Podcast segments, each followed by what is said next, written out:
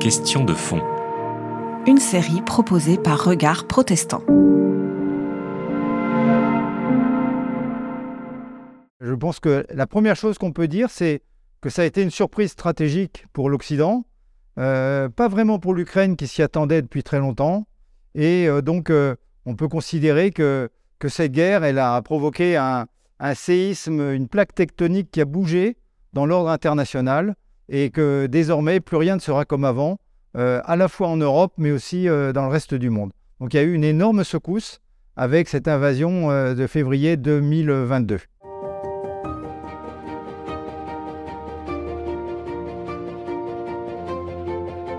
On peut aussi remarquer, observer le, cynisme et, l'endurcissement du régime de, Poutine.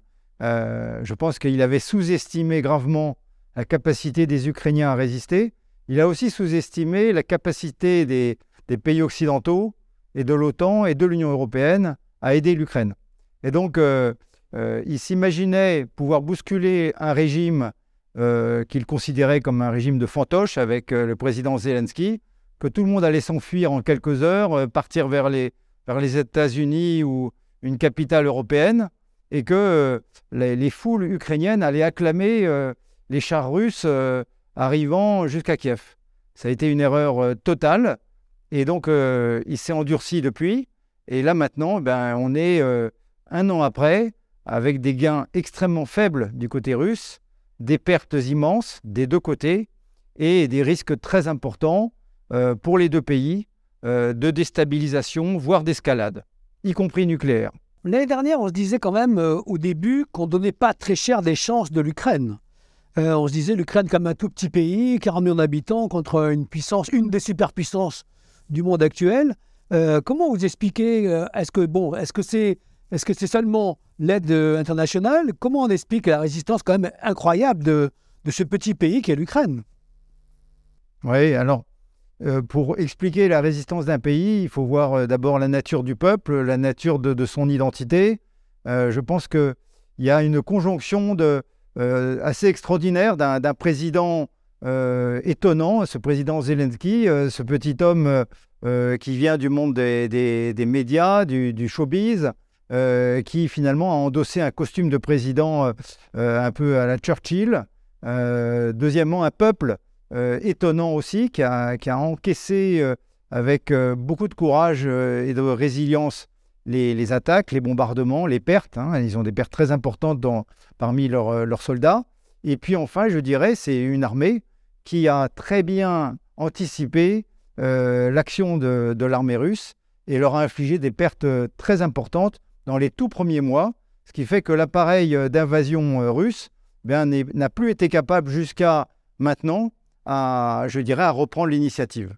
On a l'impression maintenant que les choses sont, enfin, les choses sont figées depuis quelques semaines ou quelques mois, mais on a l'impression que la Russie prépare une grande offensive, non? Est-ce est que les chancelleries occidentales ont cette idée-là craignent ça ou est-ce que c'est encore euh, des choses qui sont peu, peu sûres? Oui, moi je pense qu'on peut attendre une, une offensive euh, importante, euh, je dirais, de printemps ou de la fin de l'hiver du côté russe. et il ne faut pas que les Russes euh, se trompent cette fois-ci, parce que la dernière fois, ils étaient partis en février, juste avant la fonte de, euh, du gel. Euh, et donc, les routes étaient difficilement praticables, les champs absolument pas, et les colonnes de chars étaient à la queue leu sur des routes interminables, et donc se faisaient tirer, détruire par des unités des brigades russes, des brigades ukrainiennes, pardon, qui étaient dans, je dirais, euh, dans des secteurs euh, où il laissait passer les troupes euh, russes et ensuite leur infligeait des, des, pertes très importantes. Et donc ça peut se reproduire si les Russes attaquent trop tôt. Pour déployer des unités de chars, il ne faut pas se mettre sur des routes, il faut déployer les chars en, en, terrain ouvert et avancer sur des fronts très larges, comme ils l'ont fait à la fin de la Seconde Guerre mondiale, ils ont écrasé les Allemands. Donc il est possible que les Russes utilisant leur puissance euh, d'artillerie euh, et de chars, enfoncent les Ukrainiens. ça, c'est parfaitement possible. Et donc, les Ukrainiens s'y préparent aussi de leur côté, mais ce ne sera pas du tout la même tactique qu'ils devront utiliser. Alors maintenant, on parlait de ces chars, on parle beaucoup de ces livraisons de, chars, d'avions et d'autres armes à l'Ukraine. Et là, on enfin en, enfin, en Europe occidentale, on s'inquiète un peu de l'escalade parce que finalement, on disait au début, on ne veut pas que des soldats euh, de l'Union européenne ou des États-Unis soient engagés directement contre la Russie. On veut pas, on n'attaque pas directement la Russie, c'est ce que disait le président Macron. Mais aujourd'hui, on est quand même très proche de ça. On est en train de faire la guerre à la Russie, ou pas du tout. Alors c'est vrai que la question de la co-belligérance est, posée, hein. mmh. euh, mais en tout cas, selon euh, les règles internationales, en aucun cas, aucun des pays occidentaux n'est en guerre contre la Russie. La Russie, par contre, pratique les invectives de façon très répétée, du plus haut niveau de l'État jusqu'aux chaînes de télévision, à la chaîne notamment Rossia 1. Et j'invite tout le monde à, regarder sur Internet certaines des, de ces émissions de Rossia 1 où euh, la France, la Grande-Bretagne, l'Allemagne sont menacées très régulièrement d'une guerre nucléaire ou d'une invasion qui irait jusqu'à la Manche. Donc euh, euh, on peut dire que on est dans un risque d'escalade, c'est certain. au début, les pays occidentaux ont choisi de pratiquer le minimum de, de soutien à l'Ukraine. C'était on leur donne le minimum. Au début, c'était des casques et des gilets pare-balles. Mmh. Ensuite, ça a été quelques canons après des munitions. Et puis progressivement, euh, la gamme euh, s'est étendue. On a vu notamment les, des canons, euh, enfin des lance-roquettes à, longue portée HIMARS américains, l'effet des canons César, etc. Et maintenant, on en est à livrer des chars Léopard, des chars Abrams, peut-être demain des chars Leclerc, et puis les Ukrainiens demandent même des avions. Et c'est vrai que à ce compte-là, euh, tout ce qu'on aurait pu donner tout de suite et qui aurait permis aux Ukrainiens de, casser l'appareil militaire russe dès le, premier semestre 2022, ben on est en train de le livrer, je dirais, à la petite semaine, euh, débité en petits morceaux, et sans permettre aux Ukrainiens de l'emporter une bonne fois. Et pendant ce temps-là, les Russes continuent de monter en puissance. Euh, leur armée a pris en compte les erreurs commises, améliore, mobilise, euh, fait venir des renforts et il y a un risque important que l'Ukraine, à un moment donné, soit submergée par euh, des masses euh, d'infanterie, de chars qui fondraient sur eux dans cette offensive de printemps. Oui, mais là, il se passera quoi à ce moment-là? Ça veut dire que l'Occident, enfin les États-Unis, l'OTAN va se mettre en, guerre, on va, va, y, va, y, participer. On ne peut pas essayer, peut pas accepter de laisser écraser l'Ukraine. Maintenant, c'est trop tard. Alors là, la question se pose, puisque déjà au moment de 2014, les pays occidentaux se disaient est-ce que la Crimée vaut une troisième guerre mondiale? Oui, c'est ça.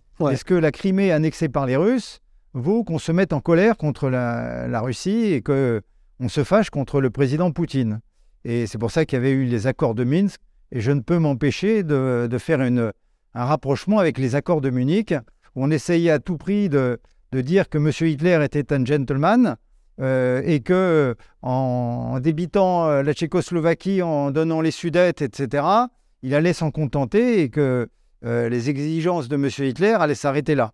On a vu qu'ensuite, il y a eu eh bien, l'annexion de, l'Autriche, et puis ensuite l'attaque de la Pologne, et puis l'invasion des, pays occidentaux, voilà, puis de la Russie.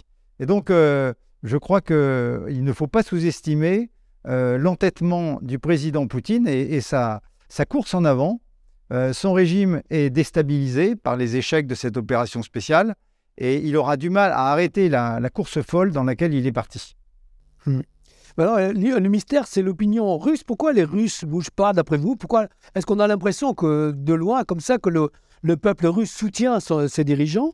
Mais est-ce qu'on n'a pas beaucoup de, nouvelles de ce qui se passe vraiment en Russie? Mais est-ce qu'il y a un accord? Vous pensez qu'il y a un accord? Il y a un soutien du peuple Ou, ou c'est tout ça, c'est de la manipulation d'informations? Alors, la résistance du peuple russe face euh, aux pertes, euh, aux milliers, aux dizaines de milliers de tués qu'ils ont encaissés, les, peut-être les 100 000 blessés qui sont maintenant rentrés dans les foyers ou qui sont dans des hôpitaux militaires, euh, et cette résistance de la population russe est surprenante. on pouvait imaginer que les mamouchkas russes allaient, je dirais, se, se révolter et qu'il y aurait des comités de mères de famille comme au moment de la guerre d'Afghanistan. Sauf qu'on n'est plus dans cette phase qui était la fin de l'Union soviétique, on est dans une phase euh, autre d'un président qui a une dérive euh, autoritaire et totalitaire.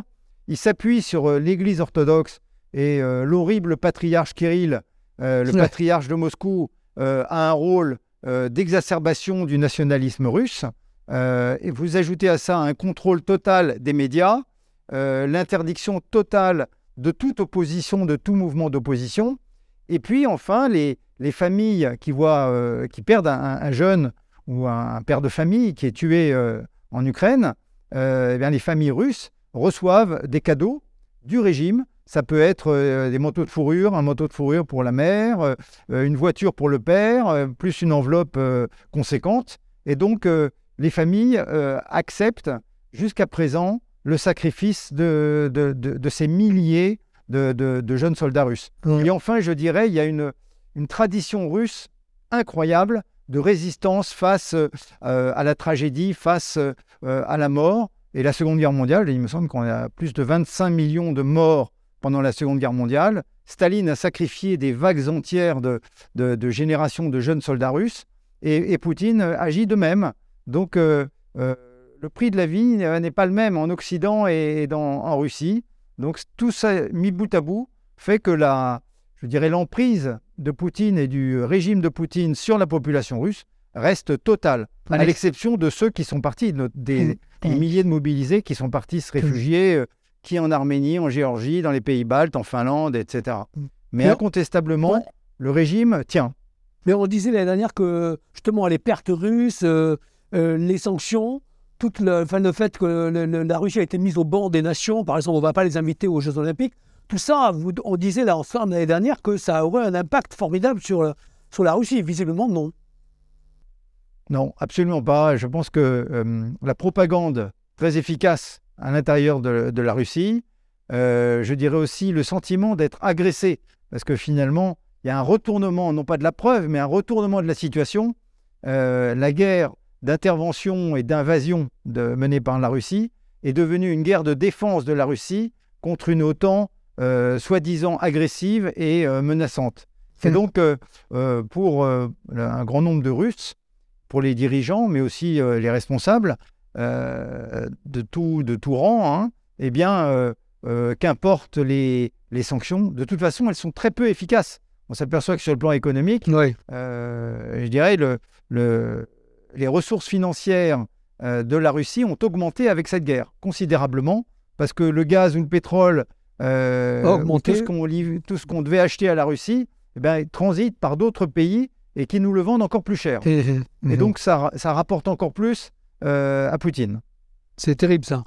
Alors, en parler, il faut, faut un peu envisager la suite. Qu'est-ce que vous disiez l'année dernière, quand on a fait l'interview, vous disiez que vous n'étiez pas inquiet, mais préoccupé.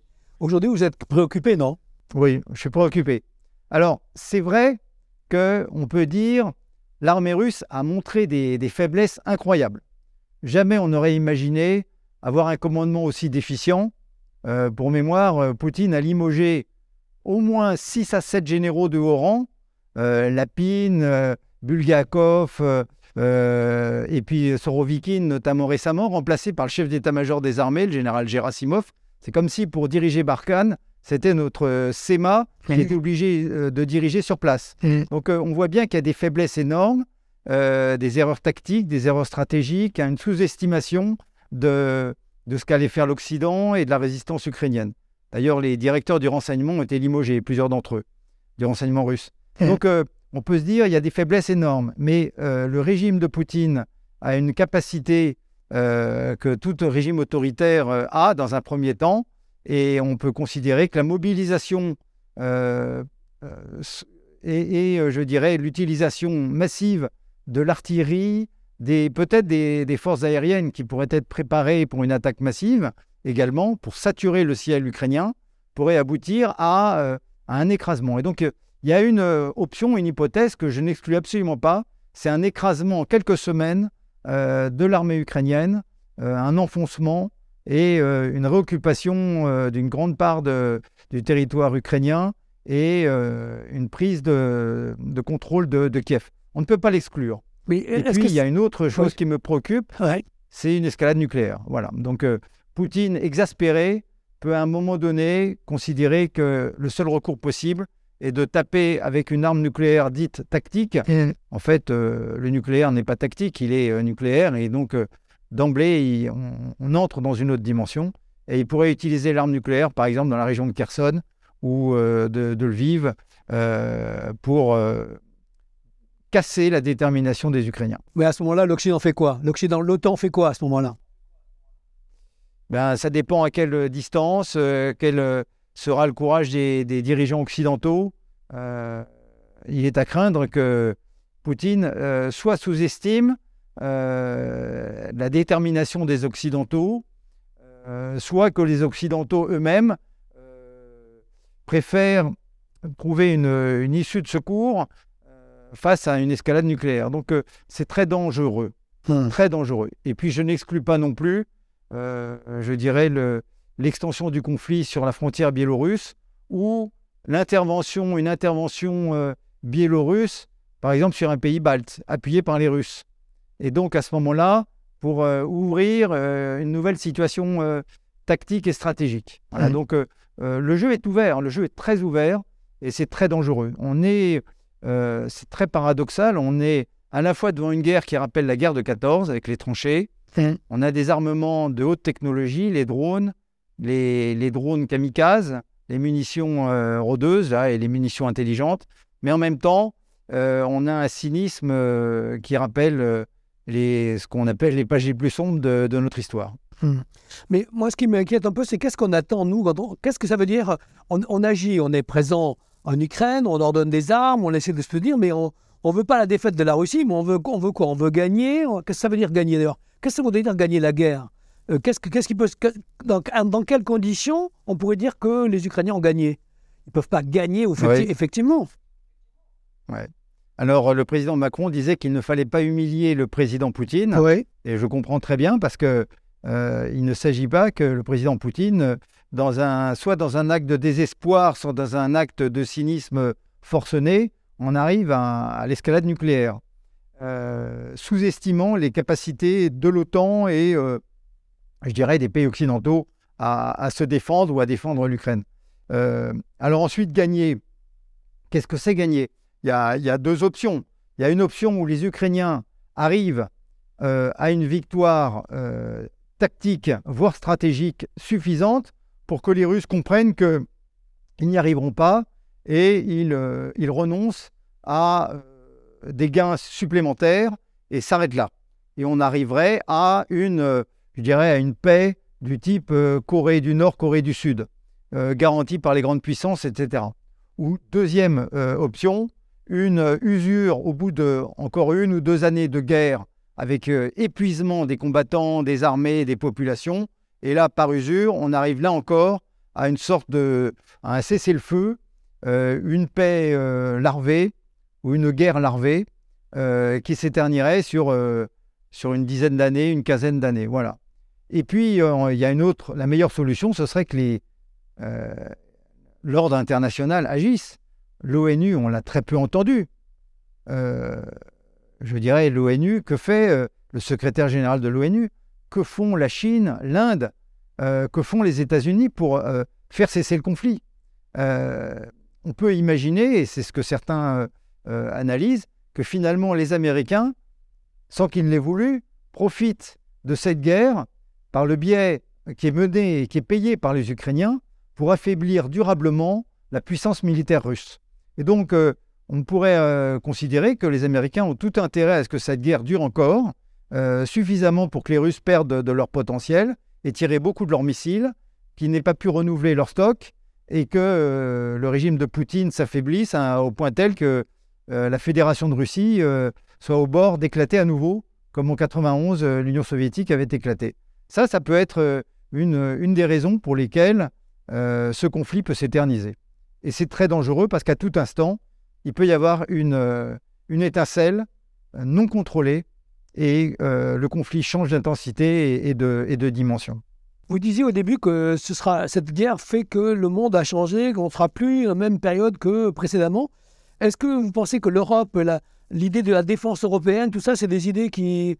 Le fait que les, les, les, les Européens, les Allemands, la France et d'autres s'arment est-ce que c'est -ce c'est ça un élément de, changement? C'est-à-dire que maintenant on est dans l'idée que la guerre est possible, y compris en Europe? Oui, la guerre est possible. On peut dire aussi que la paix est précaire. En, Europe occidentale, on pensait qu'on était entré dans une ère de paix euh, Et de euh, prospérité. infinie, euh, assurée par la construction européenne, les relations avec nos voisins, le commerce international, les bonnes, la bonne entente avec nos amis russes, avec nos amis chinois, etc. Euh, la réalité est tout autre. On assiste à un réveil des impérialismes, euh, donc le réveil des, des nostalgies de grandes puissances euh, de l'Empire euh, soviétique, nostalgie de l'Empire soviétique, euh, concurrence entre l'Empire chinois et, l'Empire américain, réveil de l'Empire ottoman ou tentation de, restaurer un Empire ottoman. Vous avez aussi l'Empire perse. Et donc on est dans un monde qui devient, qui redevient très dangereux. Et donc on avait un désarmement occidental unilatéral. Je ne parle pas des Américains. Les Américains ont toujours gardé très très haute la barre de, de leur, euh, de leur budget de défense, puisqu'ils étaient à près de 850 milliards de dollars par an, quand la France, on était à 32 milliards. Euh, donc vous voyez le, différentiel. Mais là maintenant, on peut dire qu'on va vers un réarmement euh, de l'ensemble des pays occidentaux pour parer à, cette montée des impérialismes et, de la menace qui revient. Donc euh, la nouvelle loi de programmation militaire française euh, 2025-2030 prévoit de terminer euh, ce cycle budgétaire avec euh, des annuités à 60 milliards, plus de 60 milliards par an, quand nous sommes actuellement à près de 40 milliards. Donc on va monter euh, la- l'armement français, on va réarmer. euh, les Allemands ont parlé de 100 milliards par an, en tout cas de, monter d'emblée une marche euh, de manière très importante. Voilà. Et puis alors pour la construction européenne, euh, je suis un fervent défenseur de, de l'idée européenne, mais je n'y crois absolument pas pour l'instant.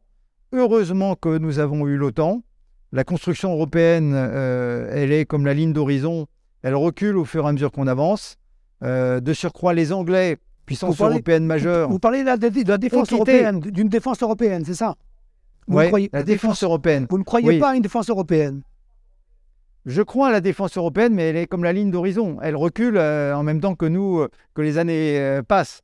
Avec le départ, euh, je dirais le Brexit, Ouais. les Anglais ont quitté Ouais. l'Union européenne. Mm. Euh, les Anglais se rapprochent, de, se sont rapprochés considérablement euh, de nos amis américains. Et donc, euh, une construction européenne sans les Britanniques, qui étaient la deuxième puissance nucléaire occidentale, Mm. euh, eh bien, déstabilise durablement cette construction européenne. Et puis, deuxièmement, on voit bien que la plupart de nos amis européens, des autres pays européens, ont une tendance naturelle à acheter du matériel américain Ouais. sur étagère, totalement, allemand compris, Ouais. en, euh, je dirais, privilégiant la sécurité de, de, de l'armement américain euh, qui semble leur garantir une intervention des Américains à leur profit dans toutes circonstances. Euh, on le voit pour les Polonais, on le voit pour les Allemands, on le voit pour de nombreux pays. Et donc, euh, la construction européenne, je dirais, elle est en devenir, mais on a, elle a un long, long avenir devant elle, mais pour l'instant, elle est loin d'être tangible et il n'est pas réaliste de s'appuyer uniquement sur elle. Donc vous croyez que la seule défense solide de l'Europe, c'est l'OTAN? Ben, L'OTAN, c'est une assurance, hein, c'est une assurance vie. La France paye 11% du budget euh, de fonctionnement de cette euh, grande organisation. C'est une grande, euh, je dirais, c'est une grande multinationale d'assurance. hein.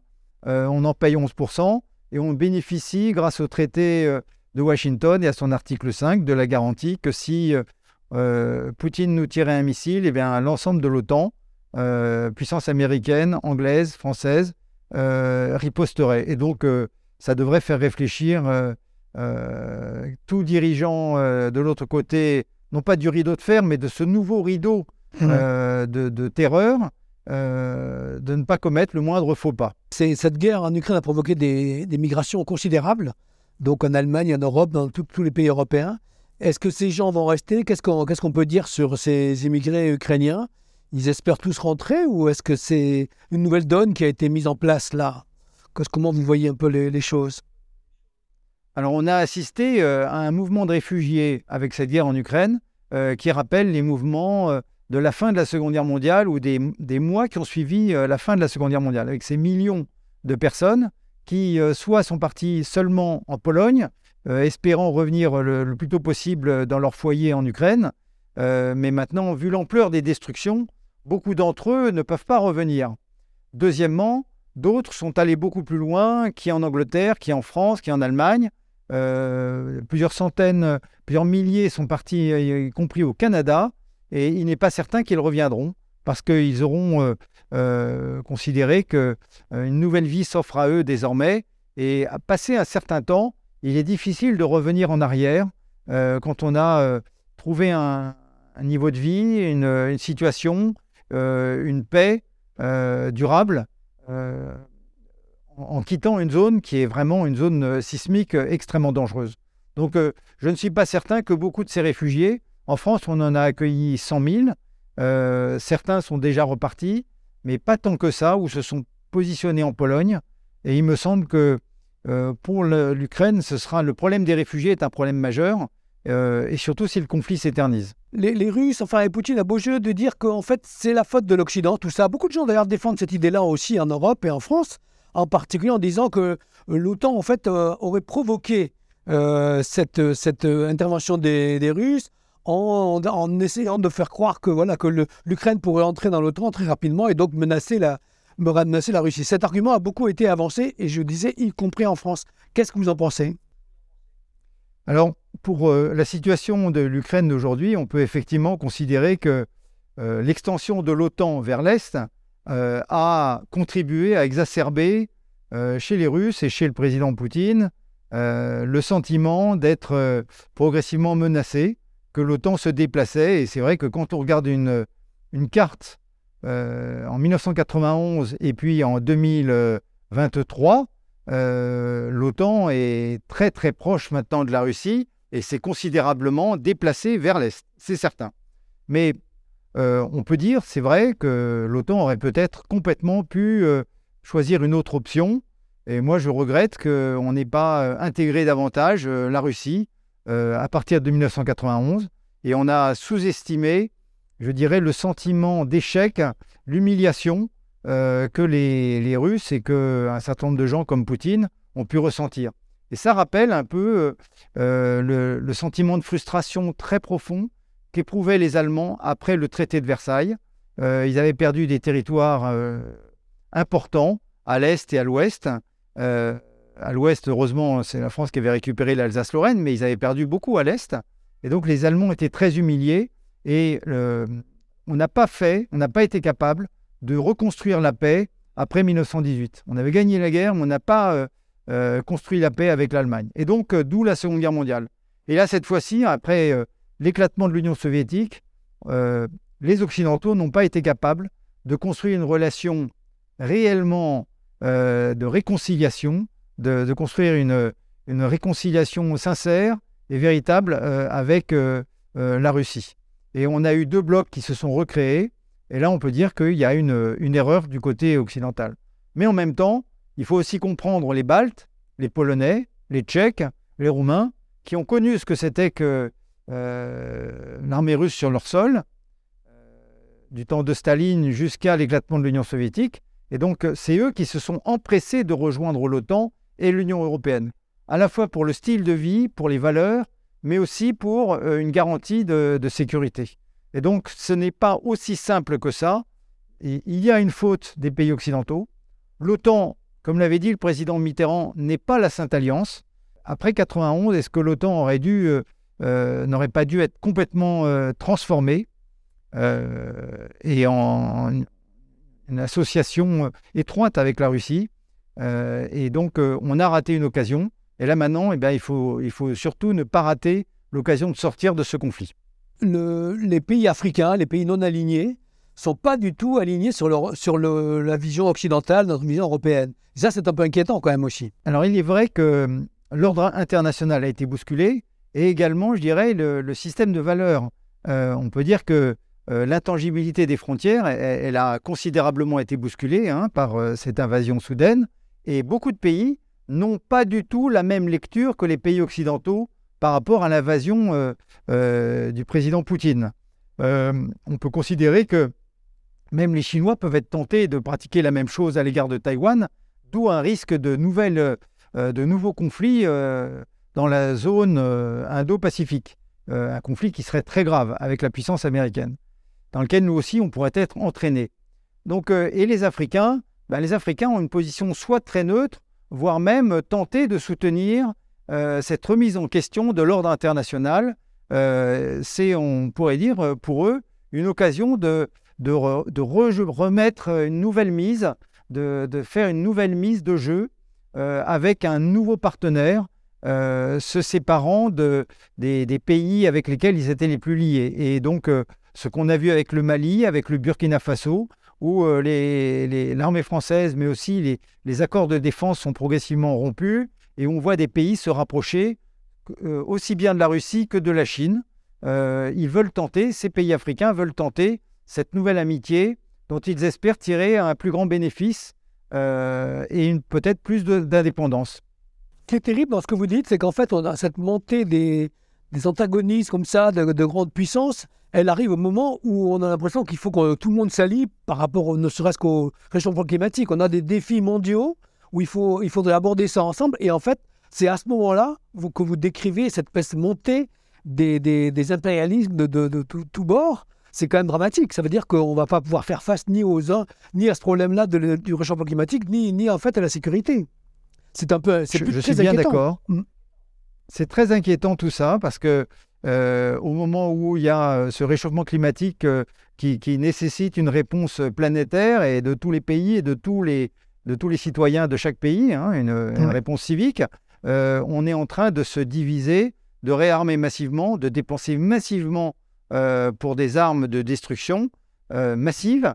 Et euh, on peut considérer que quand on parle de 1 ou 2 degrés de plus à la surface de la Terre à la fin du siècle du 21e siècle, il suffirait d'une étincelle pour que d'un coup, on monte à 1000 degrés avec un embrasement nucléaire total.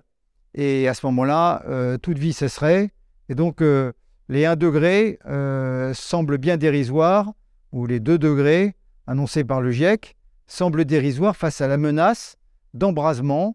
Et donc c'est pour ça qu'il euh, faut être extrêmement calme, silencieux, préparer euh, toutes les options et parler, euh, je dirais, lentement face à, ce qui est un défi majeur pour notre siècle. Qu'est-ce qu'on dit Qu'est-ce que vous diriez sur un plan spirituel comme ça, bruit de guerre, de violence? Est-ce que ça veut dire est-ce que Dieu nous est-ce qu'en point de vue chrétien, euh, spirituel, quel, sens on peut donner à tout ça?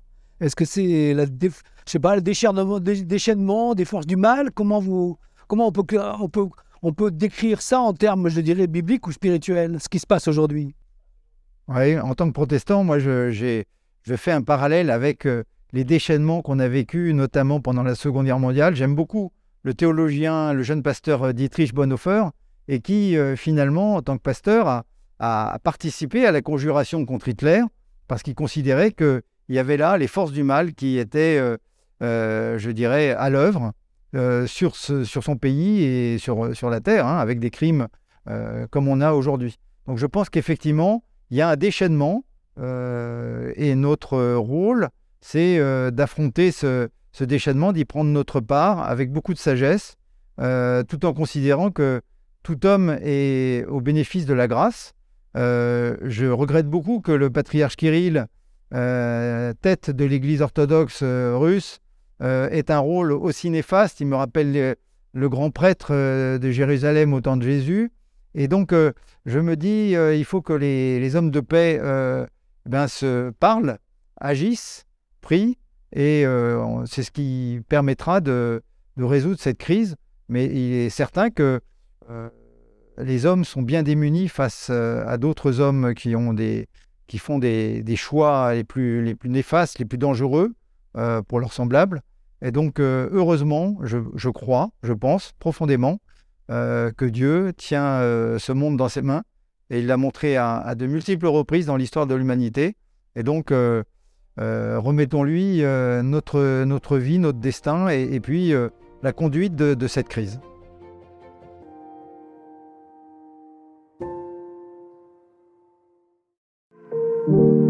C'était Question de fond. Une série de regards protestants.